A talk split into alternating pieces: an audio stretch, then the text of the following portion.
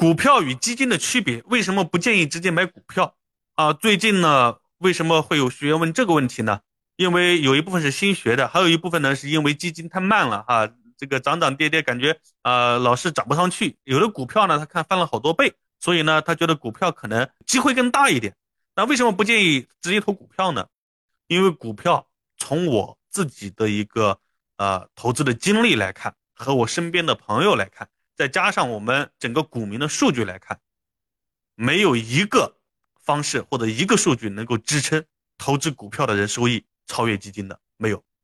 所以你从这个角度就知道了，你投股票，你最后下来你不可能比基金高的。无论是中国还是我自己经历的，还是说我从一些这个书本上呀啊看到的西方这一百年来啊投资股票的一个平均收益跟投资基金的一个收益对比，也是比不过基金的。所以。你选择基金的那一刻，就已经注定了你站在一个赢面非常大的、收益非常高的这样的一方了，就大于股票。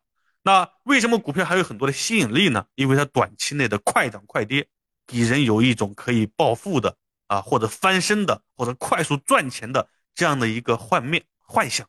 而且有的同学确实短期运气好赚到钱了，但是拉长来看，它是不会比基金好的。而且你还会投入更多的时间和精力，明白吧？